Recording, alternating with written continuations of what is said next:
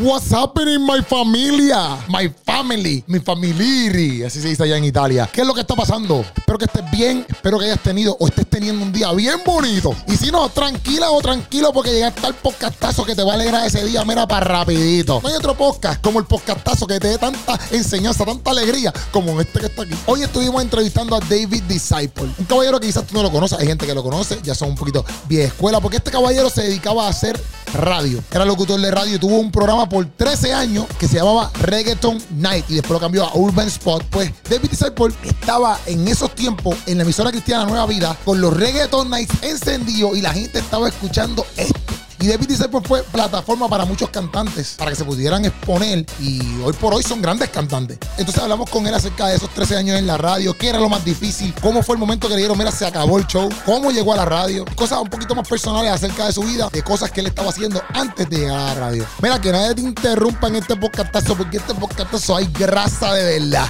tela para cortar y la vas a pasar de show. O sea que a todos los bunchagalosos que están allá, bunchagalosos son todos ustedes.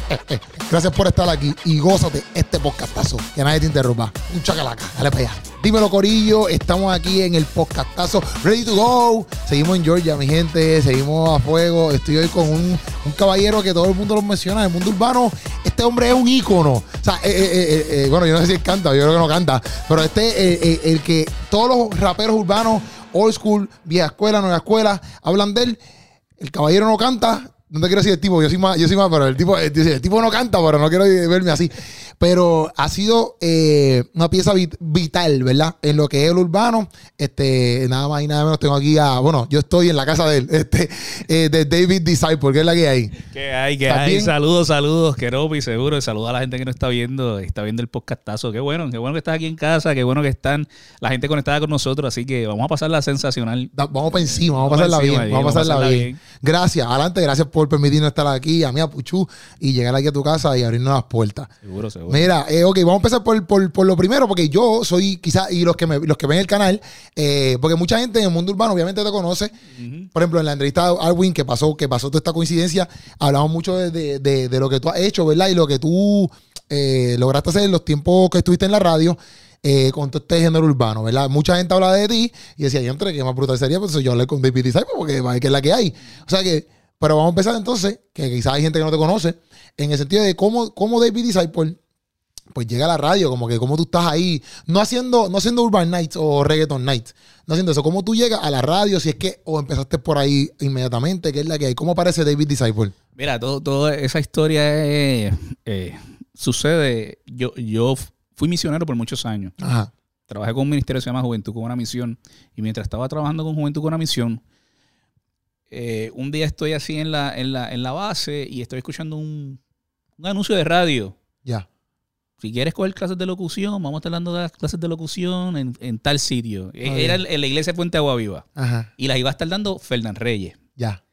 Así que. El doctor Fernán. El doctor Fernán. Ajá. Eh, ¿Cómo se llama? La, finca Happy. Sí, sí, Be Happy, Be Happy. Be Happy, happy. Bueno, pues entonces eh, cogí las clases con Fernán. Este, estuve todos los sábados, fueron, creo que eran como 10 sábados. Cogí, cogí las clases con Fernán.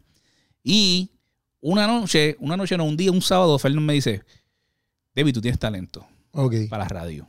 Pero a Fernán tú no lo conocías, tú lo llegaste a conocer en las clases. bueno, yo escuché a Fernán porque Fernán trabajó hasta en Fidelity. O sea, la, voz de Fernán era conocida. Ya. Este, el coger clase con él de ya era como que un plus. Sí, sí, sí, sí. Eh, así que nada, yo empecé a, a coger las clases. Un día Fernán, cuando ya terminamos las clases, empecé a hacer el acercamiento y me dice, tienes, tienes talento, tienes potencial, te gustaría trabajar en radio. Y dice, bueno, no sé, a lo mejor se parece una oportunidad. Chévere, yo me voy a un viaje misionero. Ajá. Eh, creo que estaba por China o un país de esos. Cuando regreso, yo tenía, nosotros tenemos unos, unos, boxes en la misión y en los boxes me habían dejado un mensaje, mira, fulano de tal te llamo y que quiere hablar contigo. Cuando yo veo el mensaje y leo el papel, es un Fernán Reyes. Y yo, mira, Fernán Reyes. Lo llamo y Fernán me dice, mira, ¿te interesa trabajar en radio? Yo le dije, Sacho, por supuesto. Ajá. Nítido. Claro que sí, que hay que hacer. Me dice, bueno, pues vente para acá, yo estoy en Nueva Vida. Ya. Y él trabajaba en Nueva Vida en ese momento. Estamos hablando en el año 2000, 2001, por ahí. Ok. 2000, 2001. Y entonces comenzamos. Yo llegué a la emisora, conocí a Juan Carlos, conocí a Fernández, qué sé yo. Y Fernández me dice, mira, el turno que hay es de 11 de la noche a 6 de la mañana. si quieres trabajar, si quieres trabajar, y yo creo que es buen turno porque como tú no tienes experiencia en radio, Sí. ahí es que. Ok, ok, ok. Entonces, antes, me gustaba la radio hasta ahora, desde las 11 de la noche hasta las 6 de la mañana. Pero a mí me convenía porque en, el- en la misión nosotros teníamos muchas cosas que hacer durante el día. Ok. So, por el día yo no podía hacer un turno, además de que no tenía la experiencia ni siquiera para poder estar en radio. Este, así que lo vi como una tremenda oportunidad. Ok, Soltero, sin compromiso, la vida es bastante chévere. Ok. Vamos a hacerlo y voy a generar chavito. sí, sí. Vamos a hacerlo. Pues así fue, así fue como comenzó. Así que, nada, comencé por una invitación de Fernán Reyes y Fernán está en Nueva Vida ahora mismo, Sí, sí, está sí. trabajando, la gente lo conoce. Eh, y de ahí, pues, si quieres te puedo seguir contando la historia, pero que quieres hacerme otra pregunta, pero... No, no, bueno, pero, ok, eso fue el comienzo del comienzo. Así es, que tú llegas a la radio y empiezas con tu vamos, correcto. vamos a esto. Vamos, vamos, a, vamos a hacerte la pregunta de cómo llegaste a Uber Nights, pero rapidito te voy a preguntar algo primero. Este, ok, pero entonces tú, tienes un- tú tenías un llamado misionero antes. Sí, sí, desde pequeño, siempre el- mi hermano menor y yo, eh, mi mamá, que nos creó, nos, cri- nos crió en la iglesia, Ajá. siempre teníamos ese, ese deseo de poder ir a otros lugares y llevar la palabra de Dios. Y no solamente llevarla porque no es solamente llevarla, esa es la parte práctica, es tú Ajá. poder compartir con el que tiene hambre, con el que no tiene ropa, con el Ya. que no sabe leer, con el que tiene una enfermedad y tú puedes llevar una medicina, tú puedes llevar medicinas o puedes llevar una manera eh, de manera práctica y además la oración, obviamente. Y eso nos, nos gustaba, nos Ya. gustaba. Y esta organización proveía para eso, porque por eso, por eso se llama Juventud con una Misión, porque era enfocado en los jóvenes y cómo desarrollar el potencial del joven para alcanzar a, a, otra, a otra gente en otras partes del mundo. ¿Tú tuviste cuánto tiempo misionando? Me dijiste que fuiste para estuve- China, me dijiste. Yo llegué a ir a China en dos ocasiones, participé de un grupo de baile que se llama Kings Kid, que era parte de Juventud con una Misión, y nosotros logramos ir a muchos países, Colombia, China, República Dominicana, montones de países donde llevábamos el- el- la parte práctica otra vez, Ajá. el baile Sí, sí. y la- la- el teatro y ese tipo de cosas para evangelizar. ¿Tú bailabas? Bueno, bailábamos y hacíamos el intento. Breakdance tuyo ahí, pa, ¿Qué pasó, papi? ¿Qué No, pasó? a mí me tocó, me tocó rapear. Yo tenía una parte Ah, donde yo tenía que rapear. yo tenía que rapear una, una, una canción de Carmen. Este, y nada, eh, fue un tiempo espectacular. Fue un tiempo que yo en mi vida, por, por no haber crecido con un padre, con la imagen de un padre en mi hogar, era algo que yo necesitaba. Ya. Porque fue un proceso de sanidad, fue un proceso de yo encontrarme conmigo mismo, de encontrarme con mis inseguridades, de encontrarme con todo lo que yo tenía, con un montón de rollos que tenía dentro de mí, que en ese proceso de las misiones yo pude resolver. Ya. Y que Dios utilizó para yo poder limpiarme por dentro. De coraje, de rebeldía, de cuestionarme. Pero ¿por qué yo me tengo que encargar de, mi- de mi familia si, si yo soy apenas 12 años? Ajá. Pero es que el, el no ver, al no ver un papá en la casa, el no tener la imagen de un padre en la casa, me llevó entonces a tomar muchas decisiones incorrectas. Sí, que tenía como que ese peso de una responsabilidad que añade en tu, en tu, en tu, Correcto. ahí como que en tu hombro, que era como que algo que tú no sabías ni cómo Y el resolverlo. papi se fue, me tocó a mí. Tú, eres, tú estás encargado, tú eres el más grande de la casa, Era tú eres el mayor. Y mi- mis dos hermanos, mi hermano del medio y el pequeño. Ya. Pero yo soy el mayor. Así que mami lo que hacía era que, por ejemplo, nos llevaba para la escuela, nos, me ponía la llave de- del, del apartamento en el cuello, lleva a tus hermanitos y por, la, y por la tarde los traen lo que yo me voy a trabajar para poder traer la comida a la casa. Ok. Y- So, era, era eso. Pero entonces, mientras tú estabas en el campo misionero, te lo pregunto porque, por ejemplo, a mí, yo he ido, yo he ido a viajes misioneros. O sea, no yo no soy un misionero porque una cosa es tú ir, estar una semanita y qué sé yo. Una cosa también es como que ya trabajar full mano a mano con diferentes cosas. No sé. Pienso yo, ¿verdad? Este, pero sí he tenido experiencia misionera. Qué bueno. Y, y para mí son como que en, muchas áreas a mí me, me ha dado eh, como que la enseñanza de valorar lo que tengo, por ejemplo. Porque muchas veces que tú vas a esos sitios y de por sí, a veces depende de dónde tú vayas, porque no sé si China es igual, pero depende de dónde tú vayas, hay lugares bien pobres. Entonces, pues a veces uno es bien mal agradecido. O por ejemplo, nosotros hemos ido a Cuba. Y en Cuba nosotros hemos ido ya como cuatro veces. Y, por ejemplo, yo estoy en Cuba y puedo estar todo el día con la misma ropa. Un ejemplo, papi, yo puedo ir para el culto con la misma camisa los siete días. No sé si me entiendes. La misma, y no hay ese, ese afán de que, mira, tú no das gancho, tú no das gancho a esa camisa. Correcto. Tú le- ¿sabes? No, papi, qué bueno que estás aquí, qué bueno que llegaste. ¿me entiendes? O sea, esas cosas a mí me gustan porque es como que ya entra así. Te libera de algo. Sí, literal, literal. Porque de rápido tú vas a Puerto Rico, por ejemplo, es como que tienes que estar on point, tú sabes. Si, si, si te pones esa camisa dos veces un día o dos veces un podcast, es como que, papi, tipo. Papi, pero que Porque es tienes eso. una camisa en la mano, me chave. Entonces, pues, esas cosas tú- yo no las vivo allá, ¿ves? Tú estás concentrado en, en ayudar, en, en, en eso mismo, en orar, en conocerse. Son muchas cosas que a veces cuando tú llegas a tu tierra, pues a uno como que se lo olvidan porque pues, entran los afanes, entran muchas cosas que quizás hasta no puedes ver a Dios de momento, pero visionando, como que a veces pasan muchas cosas y dices, diantre, papi, qué duro esto. Bueno, lo que pasa es que precisamente el, asunto de las misiones te lleva a, a el foco que hay en ti, lo sacas. Porque ya tú no eres el centro. Exacto, exacto. tú empiezas a servir a otros que tienen Sí, necesidad.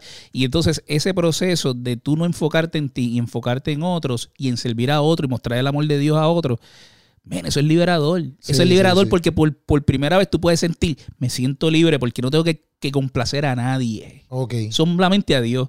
¿Qué importa la ropa? Pss, olvídate, no tengo complacer a nadie. Sí, sí, sí. sí. Que como con, con- con- con el nene que está este, descalzo al lado, al lado Ajá. mío, ahí sentado en la tierra. ¿Qué importa? Nadie está criticándome, nadie. Sí, sí, y ese tipo de experiencias son sanadoras, son Literal. liberadoras. Y hubo, pero hubo un momento exacto que me llama que durante toda esa experiencia, pues tuviste, tú pudiste entender, pienso yo, te lo pregunto, si no tú me contestas, este, pues momentos donde tú decías como que, pues, ok, mi papá no está, pero lo pude entender por medio de esta situación, o pude aceptar ciertas cosas por medio de esta situación. En el campo misionero, ¿te pasaron cosas así? En el campo misionero nos pasaron muchas cosas como eso, encontrar niños que tampoco tenían sus padres. Eh, en muchos casos no tenían a ambos padres, no los tenían. Nosotros estuvimos en Nicaragua y nosotros visitábamos en Nicaragua un lugar eh, donde es un basurero y los niños viven en el basurero. Sí, es como una parte de Honduras. Honduras también hay En Honduras así. también hay, hay Sí. una cosa así. En estos países de Centroamérica parece que este tipo de cosas es común. Y ellos viven en el basurero porque de ahí es que ellos buscan ropa, de ahí es que ellos, la comida que, que nos, que nos sirve porque la botaron, pero hay gente que, que bota comida que sirve. Ajá, ajá. Ahí los nenes buscan, o sea, eh, son experiencias que cuando tú las ves y tú dices, ellos no tienen padres, yo por lo menos no tuve a mi papá, pero mi mamá siempre nos tenía un plato de comida en la Exacto, casa. Así que exacto. eso hay que valorarlo. Sí, sí, sí, sí. había, Sí, había con flay. Sí, sí, sí, había sí. con flay para comerte con leche cuando sí. de la escuela. Literal, Ese literal. tipo de cosas así, Sí, pues tú dices, empezás a valorarlas. Este, así que yo, yo no sé, yo, yo quiero decirle a todo el mundo que nos está viendo ahora, o sea, si tú no has tenido una experiencia misionera, deberías tenerla Sí, en un obligado. momento. Un momento porque yo sé que esa experiencia te va a sacar de ti, de tu egoísmo por un momento y te va a poner a enfocarte en la necesidad de otras personas y eso te va a ayudar a crecer como hombre, como mujer, en todos los aspectos de tu vida. Literal. Es una universidad. Literal. O sea, cuando tú, cuando, cuando, cuando tú entras a la emisora, ¿qué edad tú tienes para ese tiempo? Yo tengo, ay, a rayo, entramos en el tema de la edad. Pero más o menos. Yo lo único que te puedo decir No, es que cuando no. yo entré a la emisora, yo no tenía estas canas que tengo Ya, ya. aquí, ¿Tú siempre has tenido barba? ¿Tú siempre has tenido barba? Siempre he tenido barba, Sí, siempre sí, he tenido sí. desde que, desde que me empezó a salir, pues. Ok, ok. Este, pero yo empecé en la emisora cuando yo tenía eh, 29 años. Ya, ya, 29. Ya, Ok. tengo 48. ya. Ok, ok. O sea, he llovido. No, está bien, está bien. Yo Yo, vi está algo. joven, joven, mi hermano, ¿qué pasa? Estás estás cómodo, cariño, estás cómodo, estás nuevo. 48 ya con familia y todo No, eso seteado. está bien, eso está bien. Pero ok, entonces entras a la emisora, está 11 a 6, un turno heavy, pero entonces pasa después otra cosa que es lo de los Urban Nights, que aquí es que llegamos, ¿verdad? Lo que es Urban Nights, ¿verdad? Eso, eso pasó rápido, no pasó rápido. Pasó Digo, Reggaeton Night empezó primero Reggaeton Reggaeton Night, Night. Reggaeton Night. Sí, Reggaeton Night comenzó. eh, yo estuve haciendo el turno. Ajá. de 11, de 11 de la noche a 6 de la mañana. Este, y pasaban cosas interesantes durante ese turno porque uno se cree que quien te está escuchando, todo el mundo está durmiendo. No todo el mundo está durmiendo. Mucha gente en depresión. Hay gente que se quiere suicidar que te llama a esa hora. Hay prostitutas que te llaman a esa hora diciendo, llorando, que quieren un consejo, que no, que no saben qué hacer con su vida. Y esto te pasaba como que, Eso pasó, eso me pasó a mí en el turno de Nueva Vida. Gente que llamó con una necesidad particular llorando diciendo, me voy a quitar la vida. Por favor, ora por mí. diantre, bro. Eso tiene que ser difícil porque para mí tú estás en el aire. Es como Entonces que, tú no eres, tú no eres consejero, pero tú sí tienes, tienes palabra de Dios, tienes sí, experiencia sí, sí. que tú, lo- tú, tú en ese momento, tú dices, Señor, dame eh, un rayo de luz para yo poder transmitirle a esta persona que está pasando por una necesidad tremenda. literal. Y entonces, No, y por lo menos para mí, para mí que te interrumpa. Ajá. Pero para mí también la presión es de que, por ejemplo, estás en la radio. Bueno, ya pasó tiempo, yo no sé, pero hoy en día, por ejemplo, que todo se. no era al aire. Tú estabas haciendo el control y te llamaban y tú cogías el teléfono y ¿quién está llamando a esta hora? Y, eh, y ese tipo de llamadas se daban. Pero no iba al aire esa llamada. No, no, esa llamada no iba al aire. Ya, ya, ya. Y al no ir al aire, pues te- también te permite, te permitía cier- cierta flexibilidad en tu poder atender a la persona, Exacto, coger la ya, Biblia, ya. buscar un verso bíblico, es que ese tipo estaba- de cosas. Ya, ya. Sí, pues sí, porque a ese, a, a ese turno de la noche tú no, no, tú no estás, tú no estás haciendo talk show, no, no estás al aire. Es simplemente locución. Sí, ya les llamaban, pero ya era personal, ya era, Era privado acá. Ah, ok, ok, ok. Correcto. Entonces, pues, entonces, está en ese transcurso y entonces, como, o sea, esto le- la transición. Bueno, pues entonces, eh, un día en la mañana, voy saliendo del, del turno de las 6 de la mañana a las 6 de la mañana y ese turno a las 6 comienza en ruta. Ajá. Juan Carlos llega y me dice, David, este, te he escuchado un par de ocasiones ya, me gusta el delivery, lo que estás haciendo, y tengo pensado hacer un programa de música de reggaetón. Ok. Y pensé en ti. Ya. ¿Te gustaría hacerlo?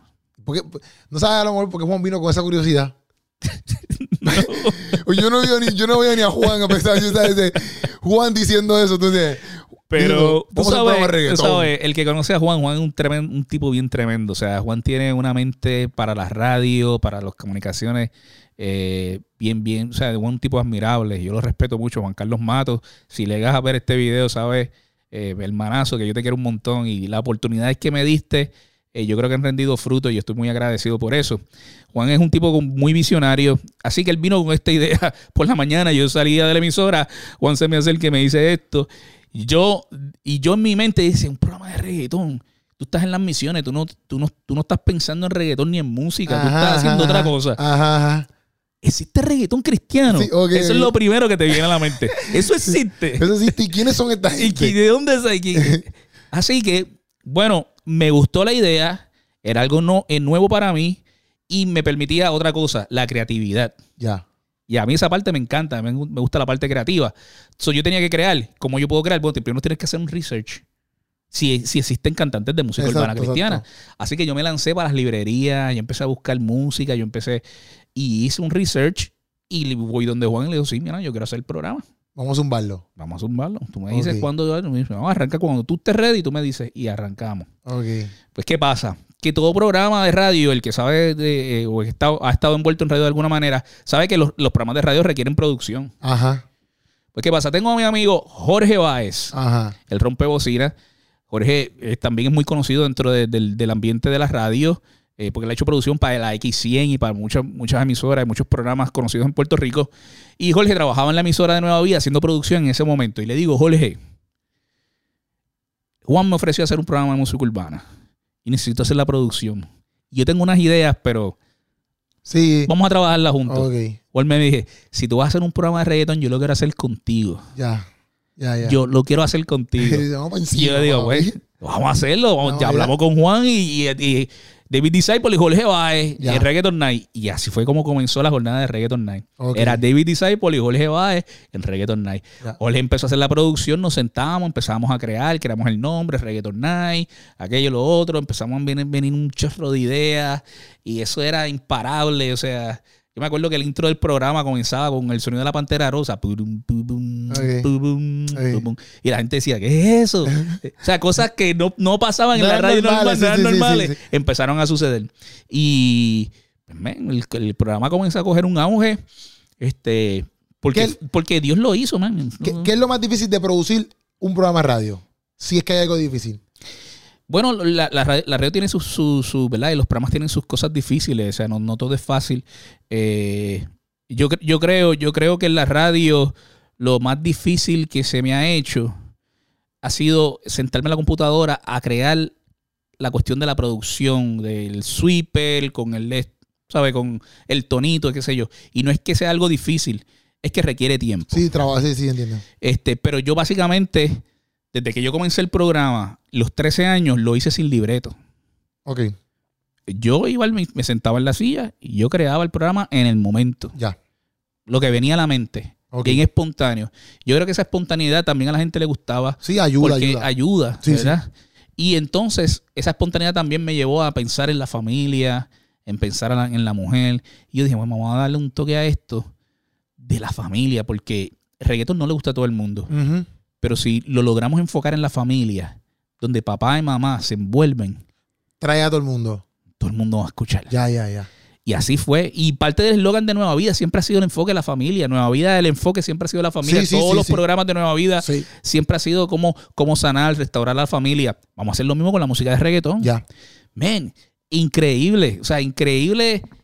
Al año, las abuelas me llamaban. Estoy aquí con mis nietos escuchando reggaeton night. Encima hay una abuela, una abuela escuchando el programa, tú sabes. Eso fue espectacular. Y entonces nosotros empezamos a hacer promos para la familia. Nos escucha hasta la abuela, el perro. Ya, ya. En Arabia nos escuchan y salía bla, bla, bla, alguien hablando así Ya, como sea árabe.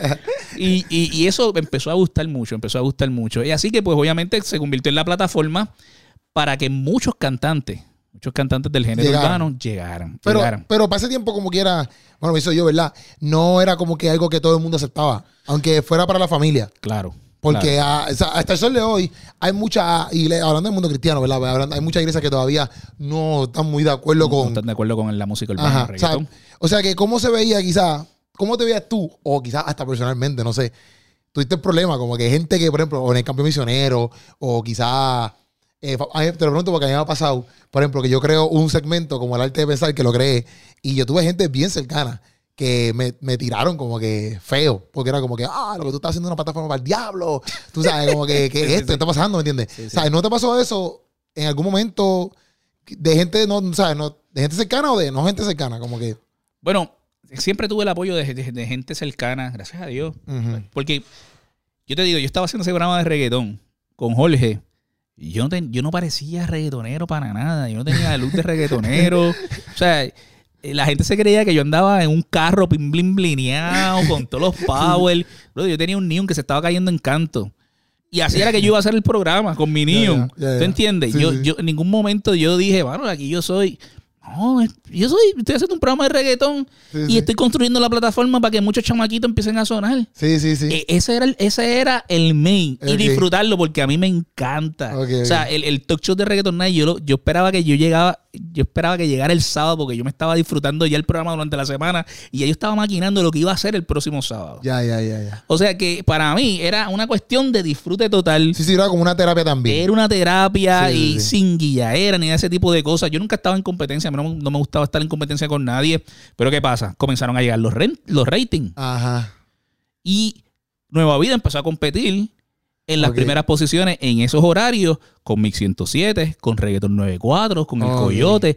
Entonces la gente decía, ¿cómo este programa de música de reggaeton cristiana? Está, en casi, Está- está ahí con esta gente. Sí, o sea, yo estuve en, diferentes tablas de diferentes edades.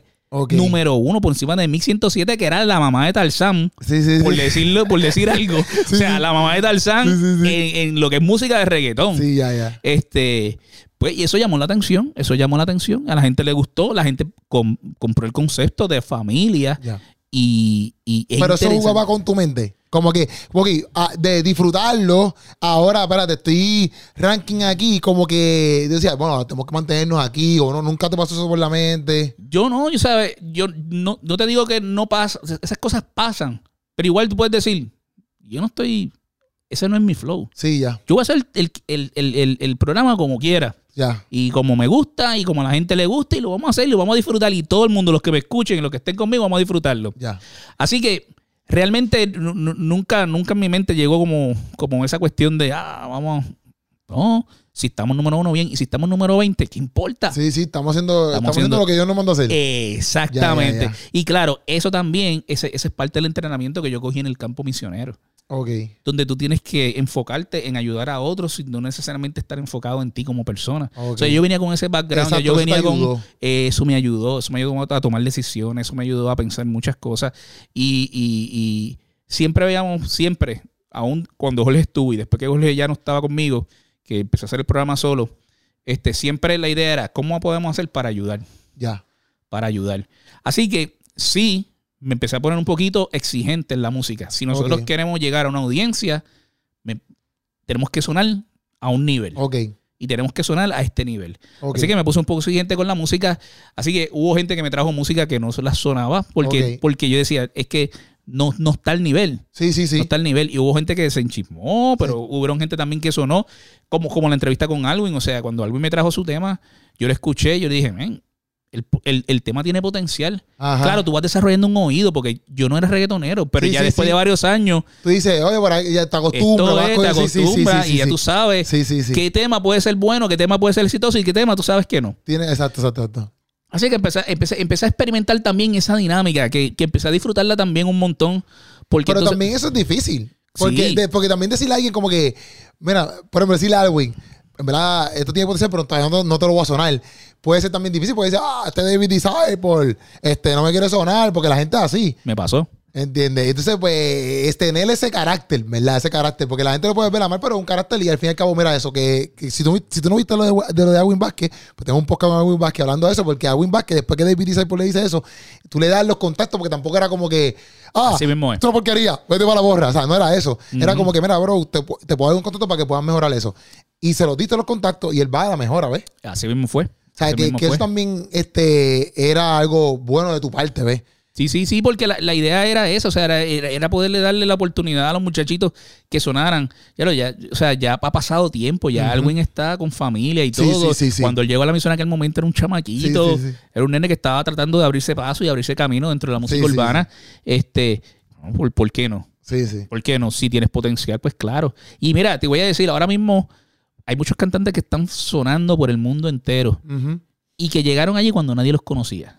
Ajá, ya, ya. Cuando nadie los conocía, pero sonaron porque tenían potencial. Exacto, exacto. y despegaron y despuntaron. Y yo estoy agradecido de que en ese momento el programa se pudo convertir entonces en la catapulta para que hoy hubiera un Alex Zurdo, para que hoy hubiera un Redimido, para que hoy hubiera un Indio Ajá, eh, o un Alwin Vázquez. ajá. Este, y, y- y Dios usó eso. Porque Sí, no sí. fui yo. Mira, Dios usó eso Obligado. para que le abriera camino a todo estos montón de cantantes que ahora están llevando la palabra de Dios a través de la música urbana. Sí, sí. Como tú decías ahorita, que si hubo gente Que, que se, que ah, estuvo en contra, claro, claro, nosotros recibimos cartas de gente que decía, ya no voy a escuchar más la emisora por ese programa.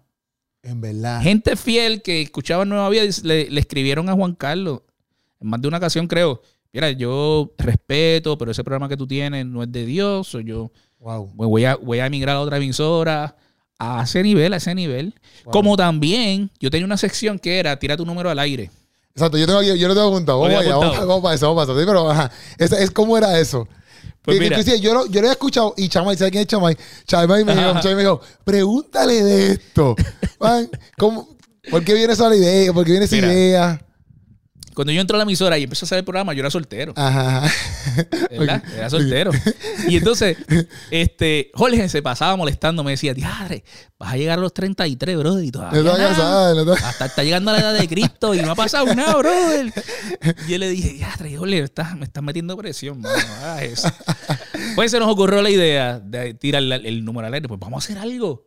Vamos que la gente llame. Ajá. Y, y eso fue sensacional. O sea, mira, yo te digo que el programa empezaba y el cuadro se llenaba desde que comenzaba el programa hasta que se acababa, todas las luces prendidas, todas las cuatro horas del programa. Para, la gente que tira el número al aire. Tirar O el número llamarlo. y llamar o algo. Sí, sí. Bueno, pues entonces la gente comenzó a llamar a esa sección, tira tu número al aire. Este, y lo menos que yo pensaba, eh, era que de ahí iban a salir parejas que después se iban a convertir en pastores y que después iban a dirigir iglesias. Ella madre.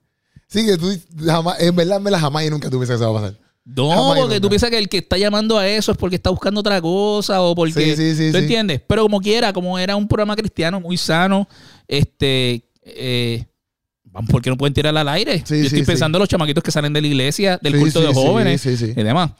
Bueno, pues fíjate, para tu sorpresa, una vez estoy en la emisora y después que se acaba el programa, eh, suena el teléfono. Yo no, ten- yo no tenía mucho a cogerlo, pero lo cogí. Ajá. Sí, es fulano de tal. ¿Tú eres David Disciple? Y yo, sí, yo soy David. Mira, yo quiero decirte que, que yo a través de tu programa conocí a la que hoy es mi esposa. Ok, ok. En esa sesión que tú tienes de tirarle el número, Ajá. nosotros nos casamos y ahora nosotros estamos pastoreando una iglesia. Somos pastores en una Wow. iglesia. O sea que de esa, de esa sección, Dios unió dos personas, los convirtió en pastores y ya están pastoreando una iglesia. Qué duro. Entonces la gente, Sí, sí. tú no puedes menospreciar el vehículo pues, porque Dios puede usar cualquier cosa para hacer su voluntad. Literal, literal. Literal. Y, a- y Literal. así mismo era, así mismo Sí, sí, fue. sí. No, y que, que tampoco tu corazón era algo como que maquiavélico, ¿sabes? No era como que, ah, vamos a tirar el número de aquí para que se fue muy... re- O sea, era algo como que un vacilón. Y si la conoces bien, también la mente de uno no es como que ya entre... O sea, no es, no es, no es, no es patrocinando para la maldad. Era algo Correcto. bien jovial, qué sé yo, no sé. Para los jóvenes, están Sí, los sí, jóvenes, están sí. conectados, mira, ese conocer amistades. Para ese tiempo no existía, eso yo, ¿verdad? Y lo que Instagram, Facebook, sí existía. Existía MySpace, lo más seguro. MySpace existía, MySpace, MySpace. Era, era el que era famoso en aquel momento. Instagram todavía no había llegado en los 2001, 2002, Sí, porque 2003, yo me ¿no? gradué, yo me gradué en 2007, cuarto año, y yo me acuerdo que yo sí tenía MySpace y eso, pero este 2007 por ahí, 2007 para 2008 fue que vino a llegar el Facebook, porque yo me acuerdo que yo estaba en primer año único cuando yo abrí mi Facebook y yo ni lo quería. Porque para mí era como que, ah, es una porquería, MySpace es mejor. MySpace- sí, sí, sí. Pues yo me quedé en MySpace y la gente sabe para el Facebook, pero obviamente Ajá. Facebook llegó y abarcó con todo. Pero que también, pase tiempo, no es como ahora, que hoy en día la gente se puede conocer por las redes sociales y eso. Ah, pues, eso, eso pase tiempo quizás era más cool por eso, porque como no existía esa facilidad, Correcto. o quizás no habían espa- tanto espacio para no conocerlo, porque yo tampoco pienso que, aunque yo sé que han hablado mucho de que en Puerto Rico habían clubcitos de cristianos antes, Correcto. y la gente iba, ya eso no existe, ya eso en Puerto Rico no existe. Los no- post-cristianos. los post-cristianos. Sí, ese- los, los post-cristianos cogieron un auge. Y eso se llenaban de cantantes de reggaetón Sí, sí, sí. por las noches y, eh, y había, y había, eran sitios sanos, tampoco no eran, eran, inclusive algunos de ellos eran también dirigidos por iglesias o pastores que tenían e- e- esos, esos clubcitos y habían mesas de billar y se vendía refresco y se vendía piscolado y alitas, ese tipo de cosas así, no bebidas alcohólicas, pero Sí, sí, eran los sí. lugares donde muchos de los jóvenes se encontraban los sábados por la noche después de escuchar el programa. La gente se tiraba para esos lugares y eso estaba lleno, brother. Si tú tienes Gente. Y a, y a veces después del programa decía, mira que para acá viene el double, del double D para acá, este camino, vamos a hacer algo. Y se montaba una tarima. Y entonces yo me presentaba y como habían cantantes, empezaban a cantar y es- la gente se disfrutaba de esos tiempos. Duro, Eran tiempos duro. buenos. En verdad que yo pienso que eso, eso es necesario. Como que ahora mismo eso no existe, en- por ejemplo, en PR, no sé, en Estados Unidos. En PR eso no existe. Y yo pienso que es necesario porque, por eso mismo, porque tú puedes, no tan, no tan solo como que para conseguir un date, como que, Sí. loco, porque puedes conocer más gente que aman a Dios igual que tú, que están haciendo diferentes cosas, que conectas con ellos, que tú dices, por ejemplo, eso mismo, mira, nosotros somos este grupo misionero, mira, pues me gustaría irme con ustedes a un, un viaje misionero, porque a lo mejor tu iglesia no es una iglesia misionera full, ¿me entiendes? Pero te juntas con dos o tres que lo hacen, te montaste en el trip. O sea, que yo pienso que eso es bien bueno para, para seguir creando la lo que es una comunidad. ¿ves? Que pienso que eso es necesario. O sea, que si alguien lo está escuchando y quiere hacer un post cristiano en este tiempo, que lo zumbe. Sí. Que lo zumbe. Entonces, yo apunto aquí unas cositas. Este. Que, que para mí, ¿verdad? Son como que quizás te las quiero hacer para preguntártelas, ¿verdad? En el sentido no, no a mal. Sino como que yo sé que después se acaba todo. Lo voy a dar un fast forward bien rápido. Este, yo sé que se acaba todo lo que es Urban, este, Reggaeton Nights, Urban Nights, todo, tiene su fin después de 13 años, ¿verdad? ¿Qué, a todo está, ¿qué era lo más difícil de hacer esto todos los sábados? Si es que había algo también, algo difícil ahí. Hacerlo todos los sábados, nada así. Bueno, llega el momento que te cansas después de 13 años todos los sábados y obviamente en ese transcurso conozco a la que es mi esposa hoy en día, precisamente a través del, del programa, eh, porque la iglesia iba a pautar unos anuncios de una actividad de jóvenes. Y entonces así fue como yo conozco a la que hoy es mi esposa. Porque, ah, porque ella llegó allí. Ella llegó allí con el grupo de jóvenes. El, el grupo, el, el- el que estaba dirigiendo a los jóvenes me llama para decirme que quiere poner unos anuncios para un concierto que ellos quieren hacer en la iglesia. Ok.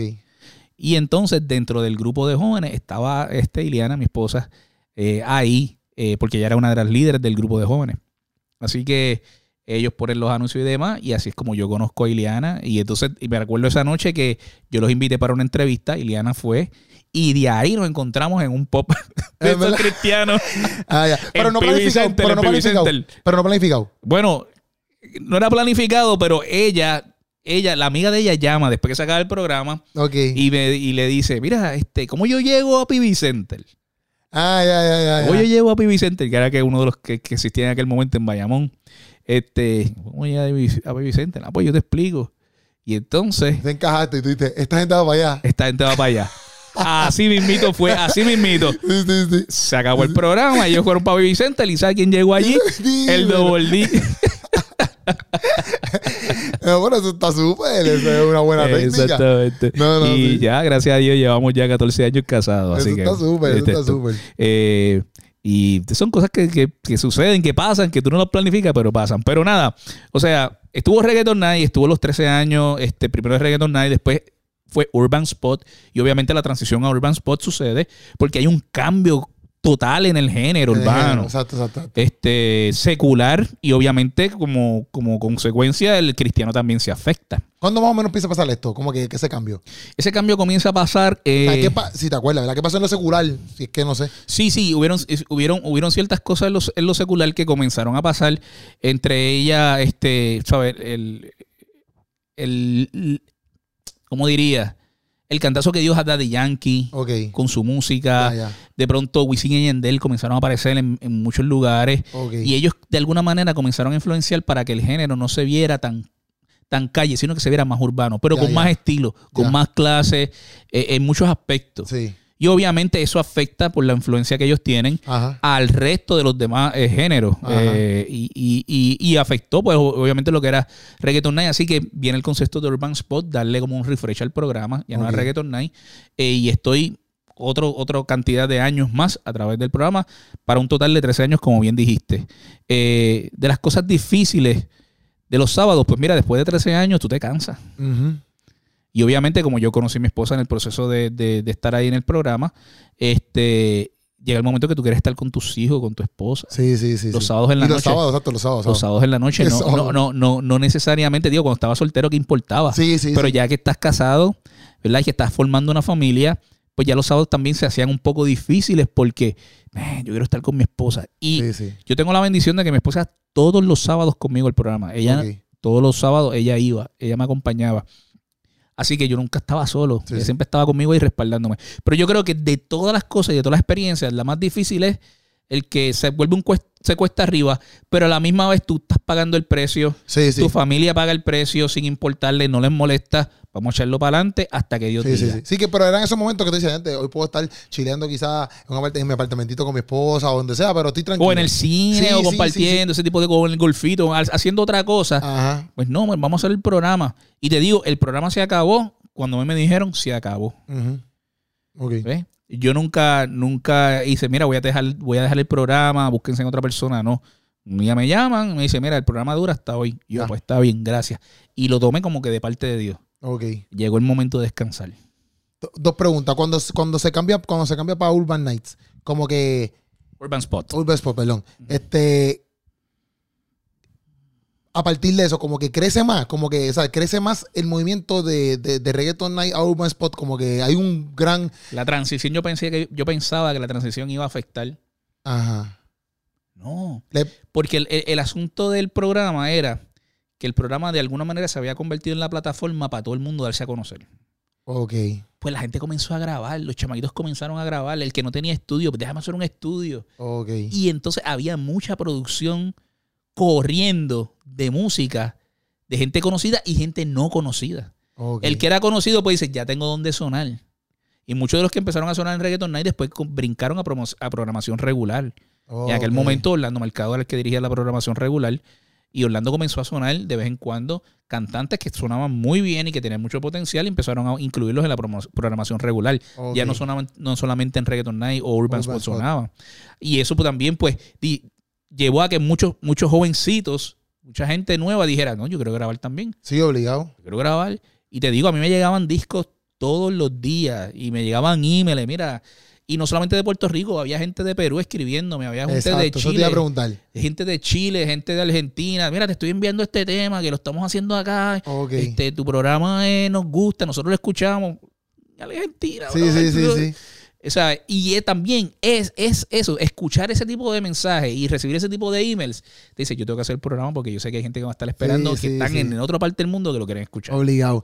Y cuando cambia, cuando cambia, siempre fue música en español, cuando cambia a urban, nunca ponía música en inglés. Yo, yo, yo, yo llegué a sonar música en inglés, cantantes urbanos de música en inglés también. Ok. Este, pero puertorriqueño es español. Sí, el puertorriqueño sí, le sí, sí. encanta la música en español. Este, y, y uno que otro te dice, me encanta ese tema, pero, pero no eran los favoritos. Los favoritos siempre eran pues, Sí, sí. Los de los latino, latino, o de. Puerto Rico. Exactamente, los de Puerto Rico. Ya, ya, ya. Entonces, ¿verdad? Si se puede saber por qué culmina el show. ¿Sabe, no sabe? Yo sé que dicen que hasta aquí, pero si es que se no, puede saber. No, no, no, no, No sé, porque no me dieron una razón particular, porque se, te- se acababa el programa.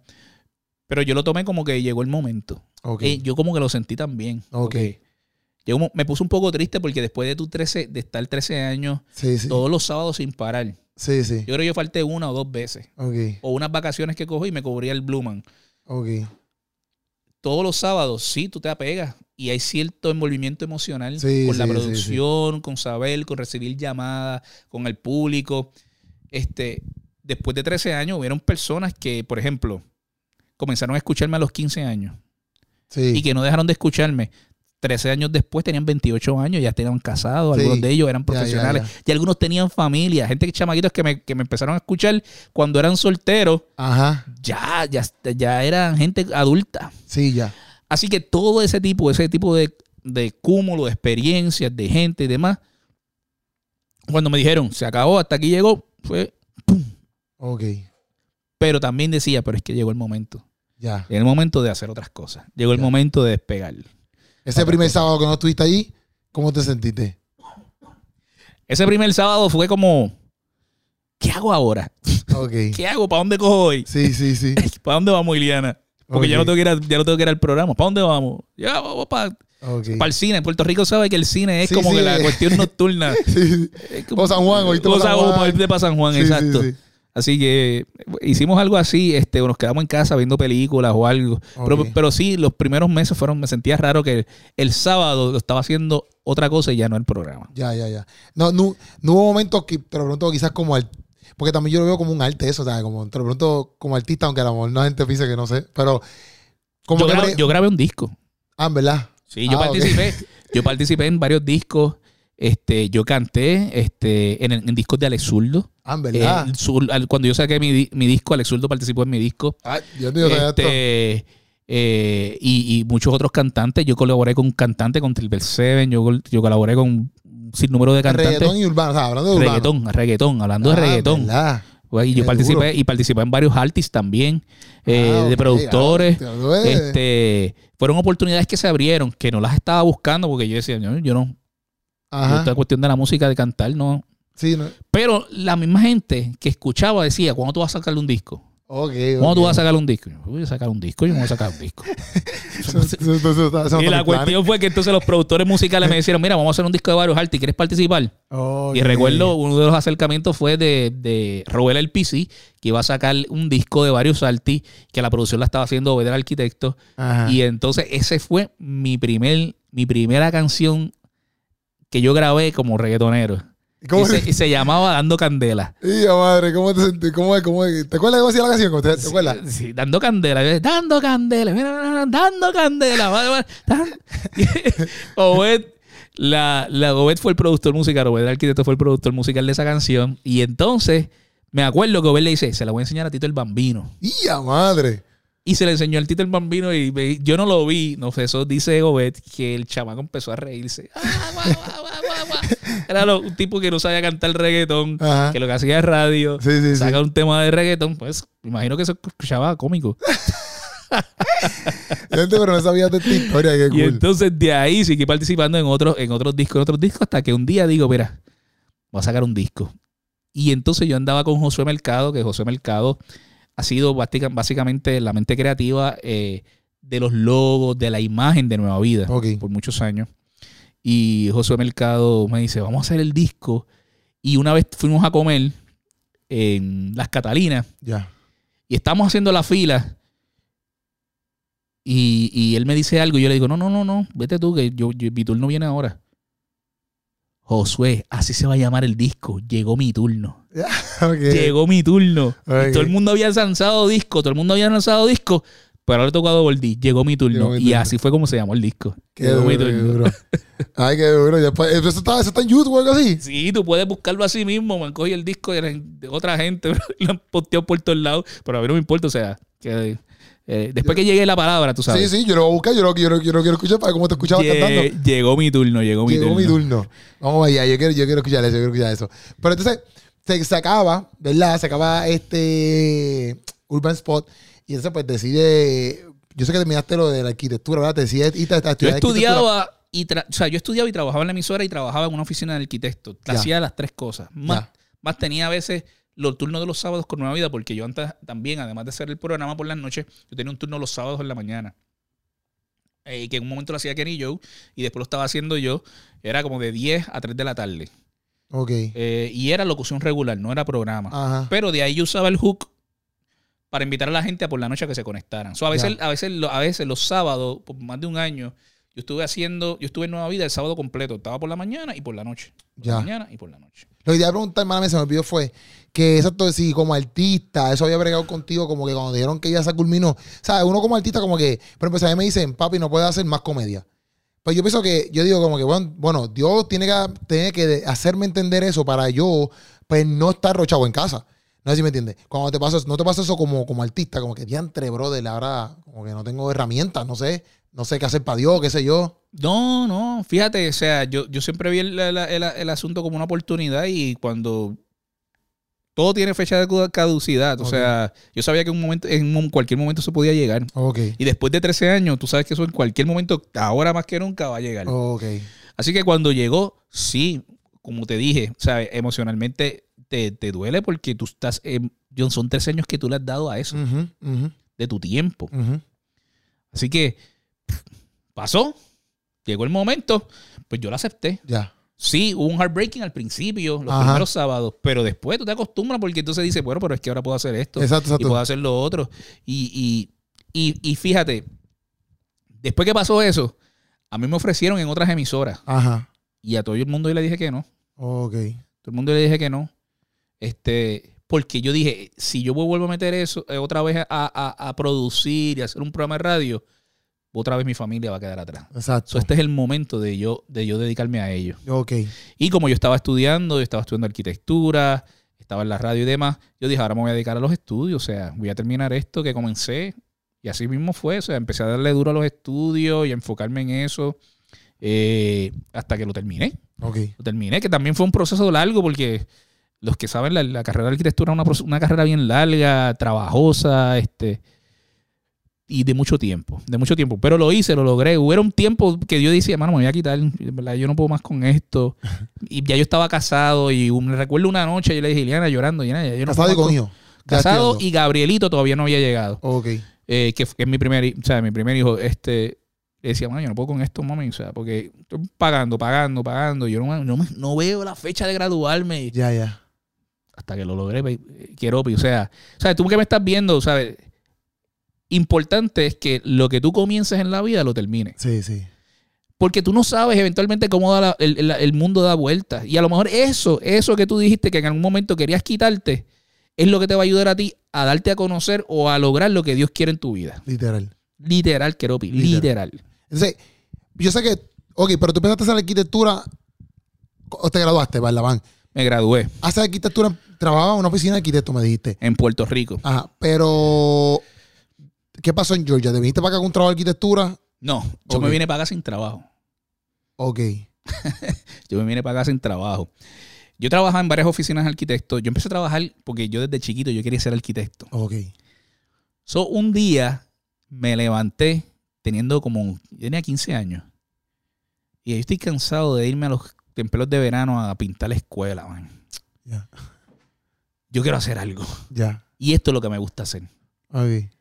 Yo cogí, como yo estudié en la Central de Artes Visuales, Ok. yo tenía muchas cosas dibujadas y pintadas. Tenemos un, pues, un pequeño portfolio de trabajo, de proyectos. Y un día dije, yo voy a una oficina de arquitecto y voy a llevar mis trabajos. Así. Así, me monté en la guagua de la ama, literal, la, la de Cataño, la 9. Me monté, paré en Santurce y allá había una oficina de arquitecto, toqué la puerta y dice, mira, mi nombre es fulano de tal.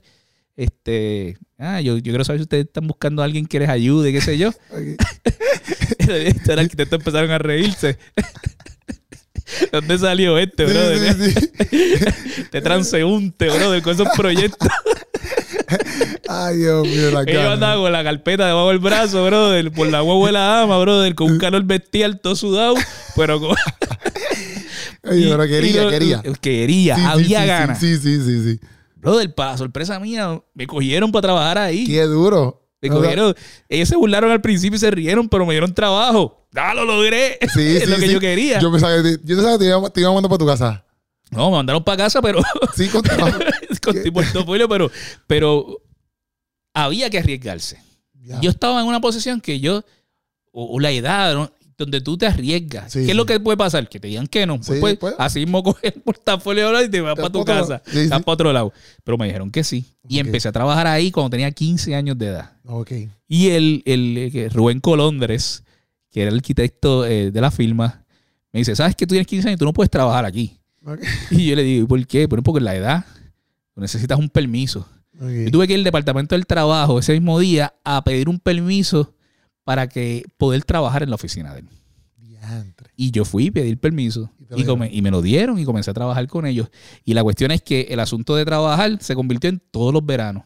Todos los veranos yo iba para la oficina a trabajar y ellos ¿Qué hacías? ¿Qué hacías? Yo hacía planos, dibujaba, empecé a... a- Pero aprendiendo de ello, no, no es que tenías el Aprendiendo. conocimiento, el conocimiento full. No, no, no tenía el conocimiento, Ajá. obviamente, pero cuando tú estás viendo, tú aprendes. Ajá, Pues llega el momento que tú también empiezas a producir. ya. So, yo empezaba a producir dibujos también, no tan bien hechos como el delineante que tenía 30 años de experiencia, pero, Ajá, pero estabas ahí, estabas estaba ahí, Sí, estaba sí. aprendiendo. Porque yo siempre decía, yo cuando sea grande quiero ser arquitecto. Ya. Quiero ser arquitecto. Y así se logró. Ok. Lo logré. Acá en Estados Unidos trabajas de arquitecto. Ok. Te voy a preguntar esto porque esto para mí me parece curioso saber qué es la que hay. ¿Cómo tú, verdad? ¿Cómo tú? Porque estuviste en la radio, hiciste un CD, nos enteramos ahora mismo. este, eh, misionero. ¿Cómo en la arquitectura eh, tú o ves a Dios o cumples con la voluntad de Dios? Si esto, que esto es re- si esto es que si esto o como, como digo, si es que esto pasa. ¿Por qué yo te digo esto? Porque a veces uno predica y, y uno dice como que, ah, tú como mecánico puedes hacer la voluntad de Dios. Tú como, como no sé, como maestro puedes hacer la voluntad de Dios. Entonces, yo digo, como un arquitecto, no sé, eh, quizás con los compañeros, tú hablas con los compañeros y yo, no sé, pero me dio curiosidad eh, hacerte esta pregunta, no sé, y de la quiero hacer, no sé si, no sé si tiene una respuesta. No, no, está súper chévere la Pero, pregunta, súper interesante. Y creo que la, pre- la pregunta es brillante, Keropi, porque no todo el mundo se hace ese tipo de preguntas. La gente estudia una carrera y piensa que todas las carreras, pues eso es secular. O sea, yo creo que Dios nos dio talento. Y, y lo que tú tienes por dentro que te apasiona, eso, eso viene en el paquete cuando Dios te creó. Ajá. ¿Sabes? E- e- Eso, eso Sí, está, está- es- es- está en ti. Dios te lo da, sí, sí. Dios te lo da. Sí, sí. Por lo tanto, si Dios te lo da es porque tiene que haber una razón. Ya. Porque Dios no te da cosas por casualidad. Ajá. Así que en la arquitectura es particular porque fíjate, en la Biblia muchas veces Dios se refiere a él mismo como arquitecto. Ajá. ¿Es verdad? Los arquitectos diseñan. ¿Qué hizo Dios? Dios diseñó un mundo para que nosotros estuviéramos en él. Dios nos diseñó a nosotros y dijo, espérate, yo voy a hacer estos seres a mi imagen y semejanza y los voy a poner en un lugar para que ellos convivan. Ajá. Pero ese mundo tiene que tener ciertas cosas para que ellos puedan vivir bien. So, Dios pensó, Dios creó, Ajá. Dios diseñó Ajá.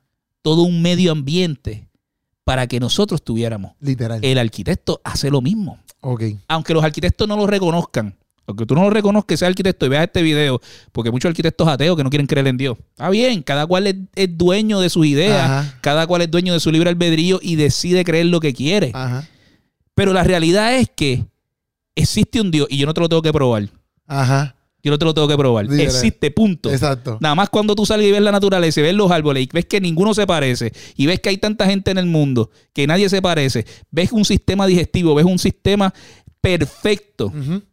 Ya tú sabes que hubo un diseñador envuelto. Ya, ya. No hay más break. No hay break. En la arquitectura pasa lo mismo. Ok. Tú diseñas edificios, tú diseñas estéticas, tú diseñas espacios, tú diseñas medios ambientes para que la gente conviva y viva. Y esos espacios se convierten en espacios de influencia. Los colores influencian en la gente. Las alturas de los, de los. O sea, todo eso influencia en la gente. Eh, y si en la arquitectura, si nos vamos, si lo espiritualizamos, pues claro, tú eres arquitecto, te llamas arquitecto y le hablas a la gente de Dios. Pero yo creo que tu pregunta va dirigida, ¿cómo tú aplicas la arquitectura Ajá. a lo cristiano? Sí, sí. Pues de esa manera, Ya. pensando en la estética, pensando en cómo esto puede ser un mejor lugar para que la gente pueda ser mucho más feliz, más, ese tipo de cosas, que, que lugares que hagan que la gente use su mente Ya. Y les provoque el pensamiento. Ah, qué duro. E- Eso, eso, eso es espectacular. Sí, sí, sí. Y eso, eso lo da Dios, eso lo da Dios. Qué duro. Y obviamente si tú llegas a un nivel donde tú generas economía. Yo tengo un amigo ahora mismo en Costa Rica Ajá. que es misionero y ellos construyen casas para gente que no tiene casa. Ok. Pues el arquitecto diseña y dice, pues, ¿cómo podemos usar la el agua de lluvia? ¿Cómo podemos usar el viento? ¿Cómo podemos usar la luz solar para generar energía? Para conservarla, para eh, usar los recursos naturales y que la gente no tenga que gastar dinero Exacto. porque no tienen dinero. ¿Ves? Pues todo ese tipo de cosas. Tú dices, ah, pues de esta manera yo puedo aplicar mi carrera de arquitecto eh, para el mejor bienestar de la gente. Qué duro, Y, y de eso se trata. qué duro. Si nosotros podemos, si nosotros podemos hacer eso, está, estamos alineados con Dios. Sí, sí, sí. ¿Sabes? No, está súper. Sí, porque la gente piensa que pues, mi ministerio es cantar y predicar. Exacto. Esos no son los únicos ministerios que existen. Exacto, los arquitectos exacto. también tienen su ministerio, los ingenieros también, los médicos, las enfermeras. O sea, y si tú tienes una profesión, posiblemente tu ministerio tiene que ver con tu profesión. Literal. Literal. No, pero sí te pregunto porque, por ejemplo, yo cogí una clase de biología en, en la Universidad MIPA y, y yo decía, pero ¿para qué rayo? En una universidad teológica, yo tengo que coger biología. Si biología, ¿qué tiene que ver con, con la Biblia? Papi, te lo prometo, yo, yo estoy dicho par de ese. Cuando yo cogí esa clase de biología, mira, yo estudié Romano, Juan, Antiguo Testamento, hermenéutica, ¿sabes? Todas estas cosas, las cartas, todas estas cosas. Cuando yo cogí biología, que era biología, biología eh, introducción a la biología, ¿sabes? Que es una cosa simple, tabla periódica, cosas así.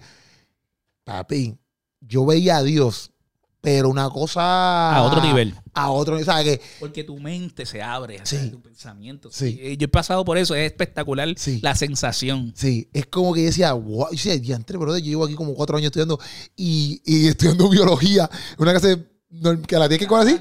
Ah, yo aprendía tanto de Dios, pero ojos. todos los días, o sea, yo era loco con esa clase semanal, porque era como que, papi, una cosa nueva, una cosa y todas las células y los protones y los neutrones, o sea, esas cosas. Y decía, wow, papi, Dios es, eso mismo, eh, eh, ¿sabes? No hay break de digas que no existe un, dise- un diseñador, porque todo es tan perfecto, ¿sabes? Y cómo se mueve, bueno, fuimos para los planetas, el Big Bang, todas esas cosas, lo hablábamos. Y todo, todo, todo es tan perfecto, brother, que yo decía, diantre, Dios es otra cosa. O sea, entonces me lo, me lo, me lo, me lo preguntaba por lo mismo. Yo decía, pues, ¿cómo, verdad? Que lo contestamos, este, cómo, ¿verdad? Él, ¿verdad? En su trabajo lo puede, lo puede ejecutar. Pero no, no, no sabía que la arquitectura se podía ver así, ¿verdad? Me lo acabas de explicar, pero eso está demasiado Claro, brutal. mi trabajo normal tú no lo ves porque la gente pues hace de sus profesiones un negocio. Ajá. ¿Eh? Y está enfocado en su negocio. Sí, y sí, sí. Muchas de estas cosas se producen en masa para producir dinero, para Ujú. esto, lo otro. Y llega un momento que sí se pierde de alguna manera ese feeling de tú Ujú. poder utilizar tu profesión, como lo uso para el reino de los cielos, porque se convierte en un producto. Un producto de reproducir para hacer dinero. Y obviamente cuando las cosas suceden así, pues, porque es el mundo en que vivimos, pues pasa. Pero sí, si nos vamos a pensar y a darle pensamiento a nuestras profesiones y decir cómo yo puedo utilizar mi profesión para extender el reino de Dios, hay infinidad de posibilidades. Ajá. O sea, a nosotros se nos acaban las ideas, a Dios nunca se le acaban las ideas, quiero Literal. Y si tú, si- tú- te falta idea, lo que tienes que hacer es arrodillarte Orar, literal. y ora y diles, dame una idea. Saca tiempo con Dios. Believe me que Dios te va a dar Sí, una idea. sí. Si él ha tenido sí. una idea de hacer un copo de nieve diferente, millones de copos diferentes, billones, trillones, créeme que él no se le acaba la idea de poder decirte qué tú puedes hacer. Sí, literal, literal. Literal. Literal. Qué duro, qué duro. O sea, tú acá, yo sé que tú hiciste un poco un poco de radio, ¿verdad? Acá en, en Estados Unidos. Este, pero te iba a preguntar, ¿qué diferencia hay entonces en hacer radio en Estados Unidos y hacer radio en Puerto Rico? Bueno, el, el- el público es diferente, o sea, el público es diferente. La experiencia en más 100 100.9 fue buenísima. Trabajar con, ¿verdad? Con Nelson ese tiempito que estuve haciéndolo. Este, y fue- también fue una aportación, ¿verdad? De, de poder también eh, aportar de los talentos y de lo que Dios le ha dado a uno en el, en el proceso. Obviamente aquí la, el público es bien variado. Puerto Rico ya, tú sabes que tú sientes el calor boricua. Exacto.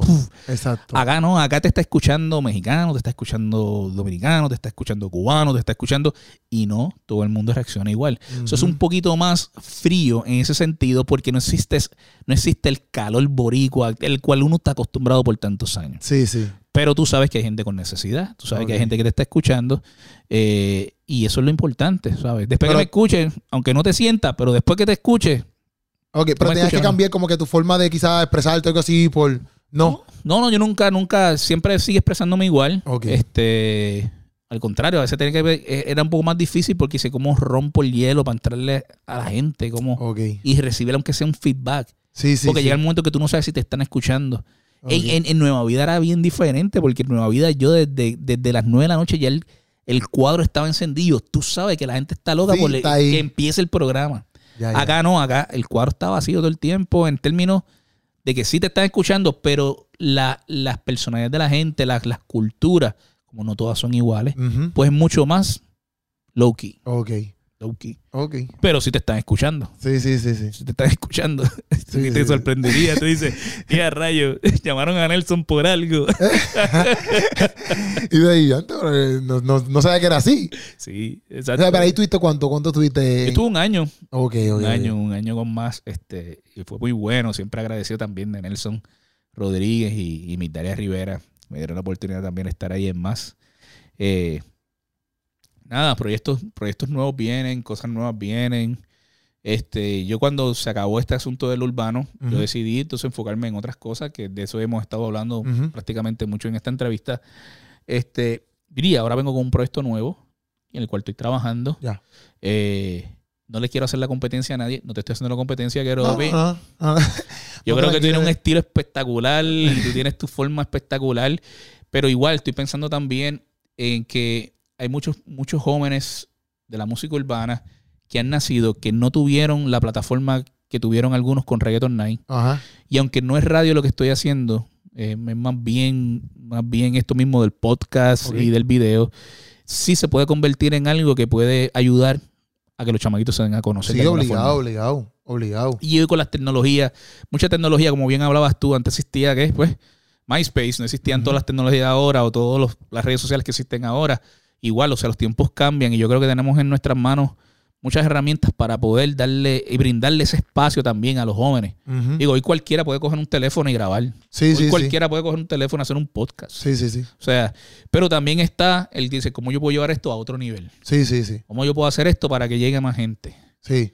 Y así que... No, y, también, trabajando. obviamente, tu, tu trayectoria también ayuda, ¿me entiendes? Porque quizá este, la gente, hay mucha gente que te conoce, hay mucha gente que quizás no, pero como quiera, eh, tú conoces muchas personas claves, ¿ves? Que, que al fin y al cabo ayudan porque uno nunca sabe. Es lo mismo que, que pasó, por ejemplo, con, con Alwin, ¿me entiendes? Como que eh, tú le dijiste, mira, eh, vamos a trabajar esto mejor, pero tú tenías las conexiones para llegar a que él pudiera mejorar su, su, su tema, ¿me entiendes? Que yo sé que puede pasar en tu podcast, ¿me entiendes? Que a lo mejor eh, tú hablas con alguien, no sé, pero tú dices, mira, yo te puedo conectar con alguien, ¿ves? Que a lo mejor no es que, no enfatizándolo en cuestiones de, de views o eso, sino como que eh, tú puedes ayudar de muchas maneras porque conoces a un montón de gente. Llevas desde hace tiempo, ¿me Lo entiendes? interesante con lo de Alwin es que en aquel momento los, los muchachos donde los, yo los llamé se llamaban los Transformers. Ajá, Ellos estaban empezando a trabajar en lo secular. ajá. Y hoy en día esos chamaquitos son los legendarios, que son los productores musicales de Wisin y De Wisin y Yandel. Yandel. Sí, sí, sí. O sea, que, que, que ni Alwin ni yo nos imaginábamos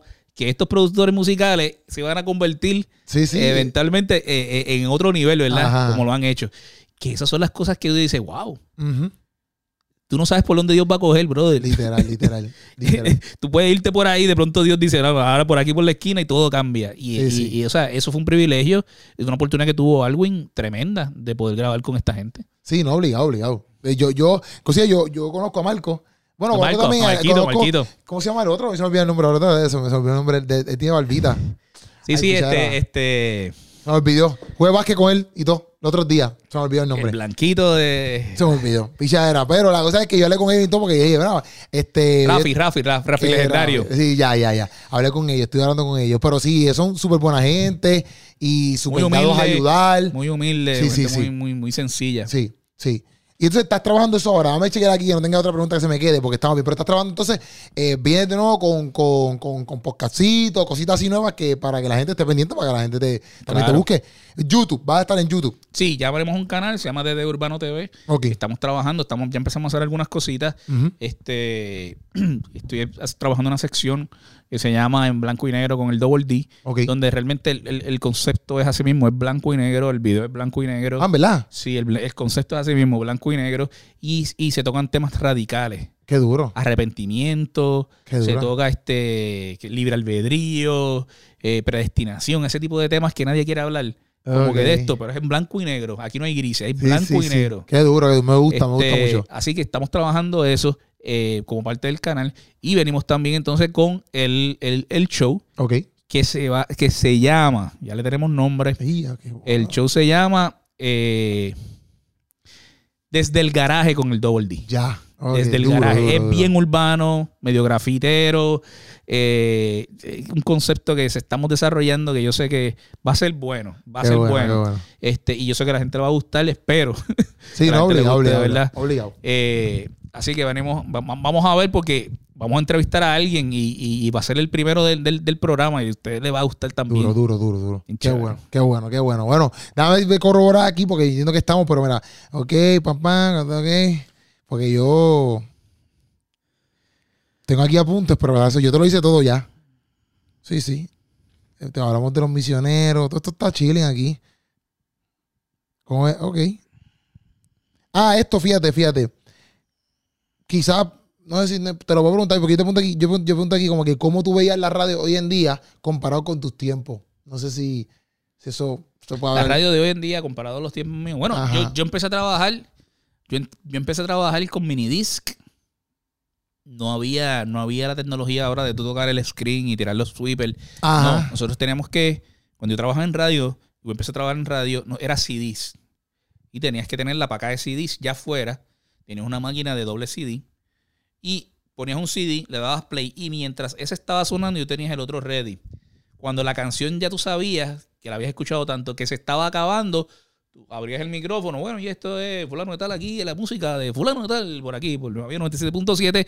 Pasando la sensacional y ya tú ponchabas el otro. Y mientras tú estabas hablando, ya la otra música estaba saliendo. Pum. Ya, ya, Ah, viene el otro, eh, y aquí está, fulano de tal, boom, ya. Cerraba. Y mientras eso pasaba, cambiabas de nuevo CD Sí, sí, sí, que eso era. para lo próximo. Y entonces, mientras hacías eso, el mini Dix, en la máquina ponías el mini Dix y seteabas los sweepers. Eran unos botones, tú buscabas el número del sweeper que tú querías eh, o del bumper que tú querías, pum, pum, pum, y lo dejabas seteado. Se acababa la canción, le dabas play ahí y mientras salía, escuchas Nueva Vida 97.7, pum, ahí dabas play al otro CD, pan, y volvías y cambiaba.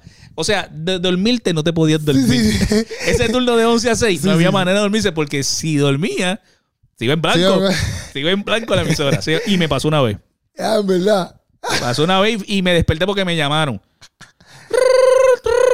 Que estaba tan cansado por los estudios, los estudios y me quedé dormido así en la consola. Y déjame ver en lo que se acaba la canción. ¡Pum! Hello. Mira, no se está escuchando nada. Ya, en verdad. Son pero experiencia, no- experiencia. No, ahora no, ahora eso es. Eso es. Ahora están tan dita- Sí, todo ahí, que quieres el bomb, pero quieres escuchar una cancioncita, la pones aquí, la pones, la escuchas antes y ya. Pero yo me refería un poquito, yo me refería más en el sentido de, de, de, de- como que la radio antes para mí era como que algo bien, como que, no es que hoy no, no, es- no sirva, ¿verdad? Pero, pero como que yo, yo pensaba que la radio antes era un poquito más vital. Hoy en día pues ya tú tienes como que todo digital. Bueno, las generaciones cambian. No, no, las generaciones cambian. Obviamente la, la- la radio ha perdido mucho terreno por causa de las tecnologías, las nuevas tecnologías. Hoy las personas tienen la libertad de escoger, escuchar lo que quieren. Antes era poner lo que había en, en la cada frecuencia. Ajá. Ahora no. Ahora yo quiero un podcast de, al- de podcast de cualquier tema. Yo lo busco y yo escucho. Ya. De lo que sea. Sí, sí, sí. Yo quiero escuchar música específica de la que sea. Eh, o sea, e- este asunto de, de, de- de las plataformas digitales, de música y demás, han hecho que ya han cambiado la industria de una manera increíble. O sea, y la radio, de alguna manera, no sé. eh, yo sé que la radio ha intentado reinventarse de muchas maneras. Este, pero no, honestamente, no sé si eventualmente la radio desaparezca o qué pase con la radio. Sí, sí, sí. Este, ahora mismo, mira, nosotros estamos haciendo esto, esto, esto antes, Ajá. esto era a nivel de televisión. Sí, sí, sí, sí. Y había, y había todo un proceso de producción increíble para poder Sí. hacer una cosa como la que estamos haciendo Sí, ahora. Ahora no. Quiero vente para acá, vamos para acá, Ya, vamos, ya. vamos a formarte, pum, seteamos todo. Y Ya. ya. Y, y esto lo lanzamos y lo editamos. Y, cu- y cuando queramos. Ya, Y la gente lo va a poder ver cuando ellos quieran. literal. Así que, eh, eh, o sea, ya es- este asunto ya, ya se transformó, ya esto cambió y esto va para otra dirección. Y cuando mis hijos sean grandes, me imagino que será otra cosa. Ujú.